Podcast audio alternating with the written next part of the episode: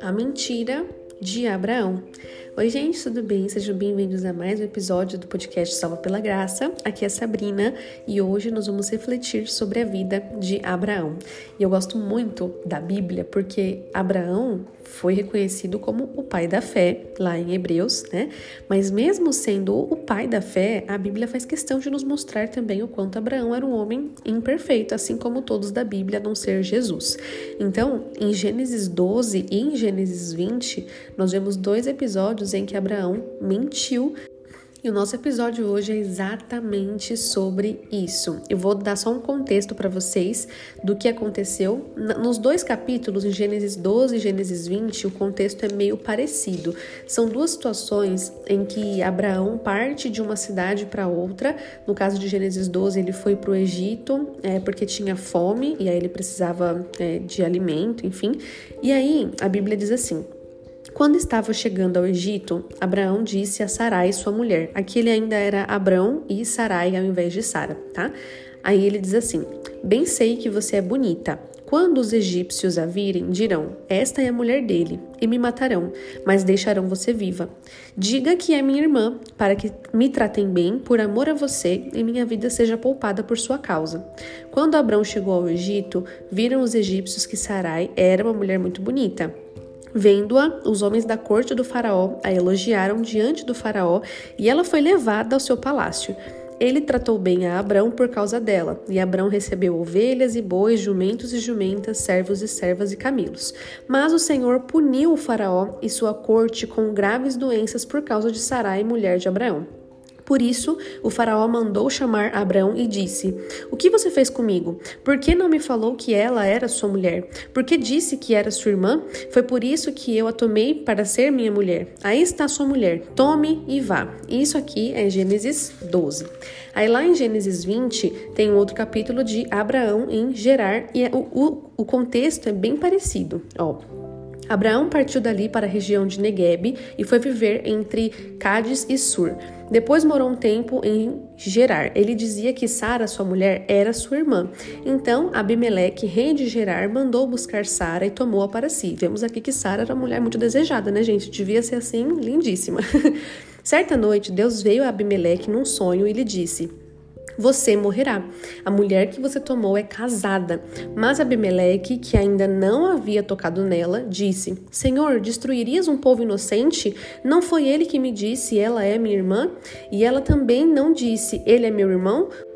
O que fiz foi de coração puro e de mãos limpas. Então Deus lhe respondeu no sonho: Sim, eu sei que você fez isso de coração puro. Eu mesmo impedi que você pecasse contra mim e por isso não lhe permiti tocá-la. Agora, devolva a mulher ao marido dela. Ele é profeta e orará em seu favor para que você não morra.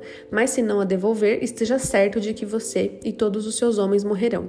Na manhã seguinte, Abimeleque convocou seus conselheiros e, quando lhes contou tudo o que tinha acontecido, tiveram muito medo. Depois Abimeleque chamou Abraão e disse: O que fizeste conosco? Em que foi que pequei contra ti para que trouxesses tamanha culpa sobre mim e sobre meu reino? O que me fizestes não se faz a ninguém. E perguntou Abimeleque a Abraão: O que te levou a fazer isso? Abraão respondeu: Eu disse a mim mesmo: Certamente ninguém teme a Deus neste lugar, e irão matar-me por causa da minha mulher. Além disso, na verdade, ela é minha irmã por parte de pai, mas não por parte de mãe, e veio a ser a minha mulher. E quando Deus me fez sair errante da casa de meu pai, eu disse a ela: Assim você me provará sua lealdade. Em qualquer lugar onde formos, diga que sou seu irmão. E aqui ainda tem um desfecho lá, onde Abimeleque dá ovelhas para Abraão, com medo ali de morrer por conta disso. Então vemos que são duas situações em que Abraão mentiu e aí ele dá uma justificativa de que Sara é meia irmã dele. E isso é verdade. É, Sara é filha do mesmo pai que Abraão, mas de mãe diferente. Então eles são meios irmãos que vieram a se tornar marido e mulher. Só que isso não isenta o fato de que ela se tornou mulher de Abraão na vida adulta. Né? Mesmo que ela fosse meia irmã, ou seja, isso é verdade, Sara é sua mulher. Como é que Abraão dá sua esposa para dois homens diferentes. Gente, isso para mim é um absurdo.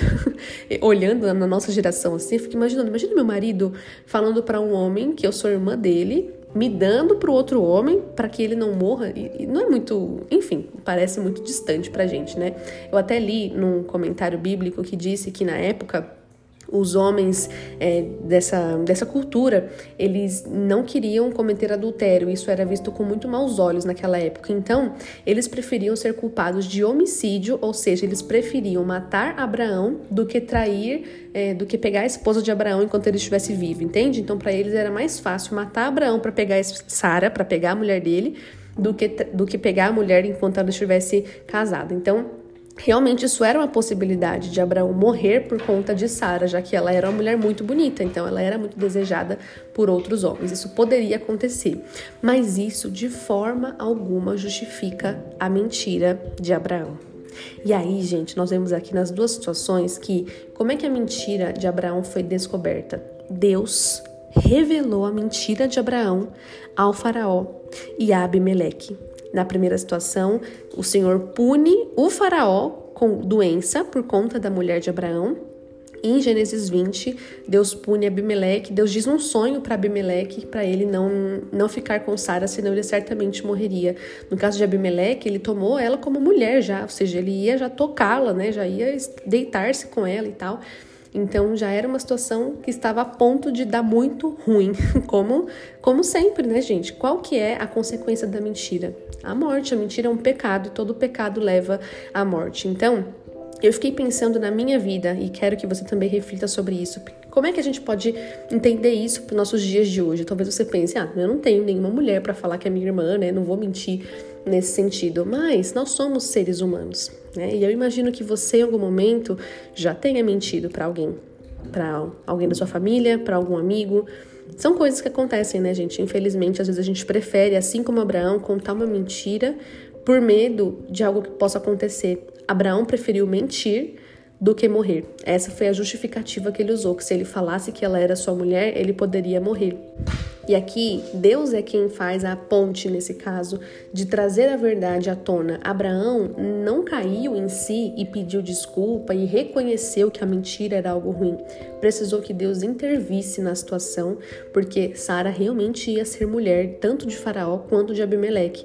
Abraão não ia fazer nada para reparar esse, esse erro. Ele não se arrependeu, digamos assim.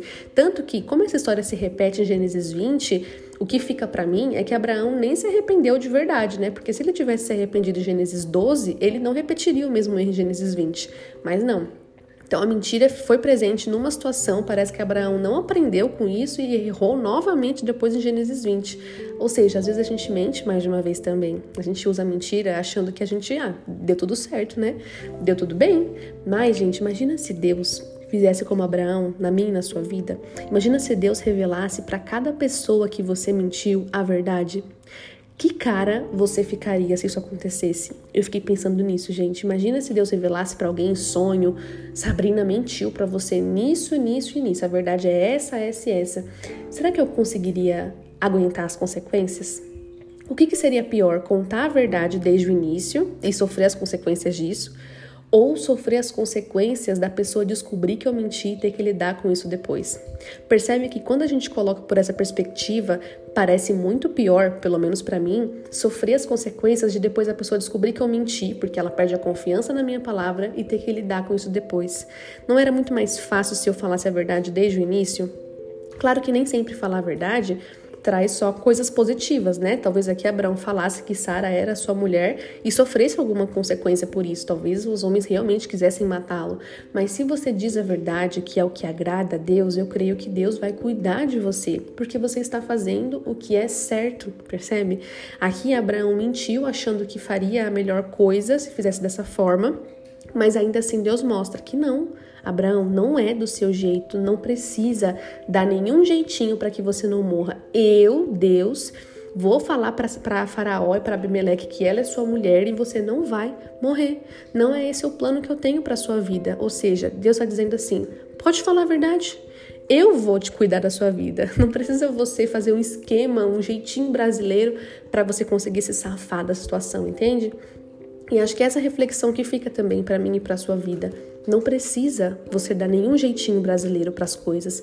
Não precisa mentir. Depois a gente vê também a história de Abraão com Agar, né, onde Sara dá sua escrava para tentar também dar um jeitinho brasileiro ali e de alguma forma cumprir a promessa que Abraão teria filhos. Então, não precisa, gente. Você não precisa dar jeitinho nenhum. Você só precisa ser fiel ao que Deus pede para você fazer, que é dizer a verdade, nesse caso de Abraão.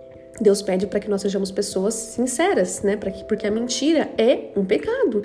Então, se você segue o que Deus espera de você, se você cumpre aquilo que Deus espera, se você diz a verdade, creia que Deus vai te sustentar durante esse processo, que ele vai cuidar de você.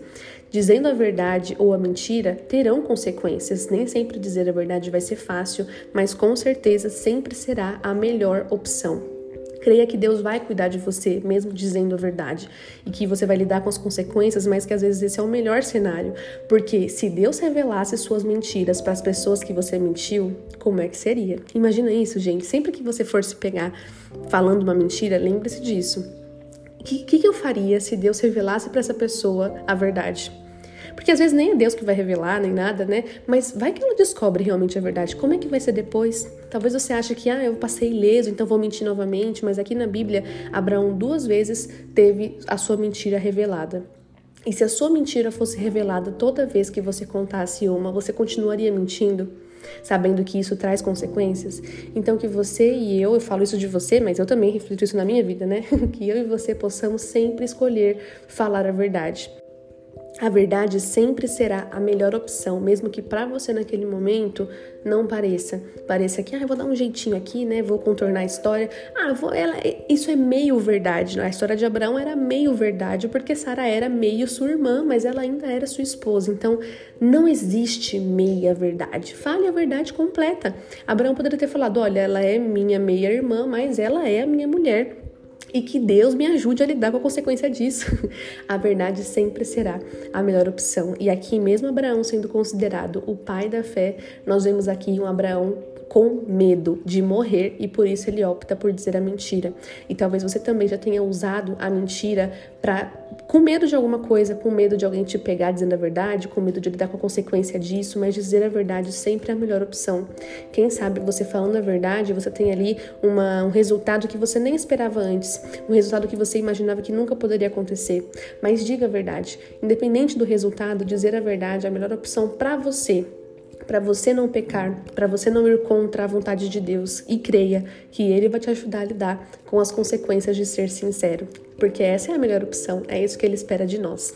Tá bom, gente? Bom, espero que essa mensagem tenha falado ao seu coração, assim como falou comigo no devocional de hoje. Se você gostou desse episódio, compartilha nas redes sociais, no Instagram. Se você for compartilhar, me marca também é arroba Bíblia da Sabrina. Fico muito feliz de saber que vocês gostam do podcast, compartilham os episódios, manda para alguém da sua igreja, alguém que você ama, alguém que já talvez tenha problemas com isso, ou você também, caso tenha problema com isso, ore a Deus sobre isso nesse dia de hoje, para que ele te ajude a ser uma pessoa mais verdadeira e não precisar de dar um jeitinho brasileiro, de contar uma mentira para lidar com alguma situação. A verdade sempre será a melhor opção.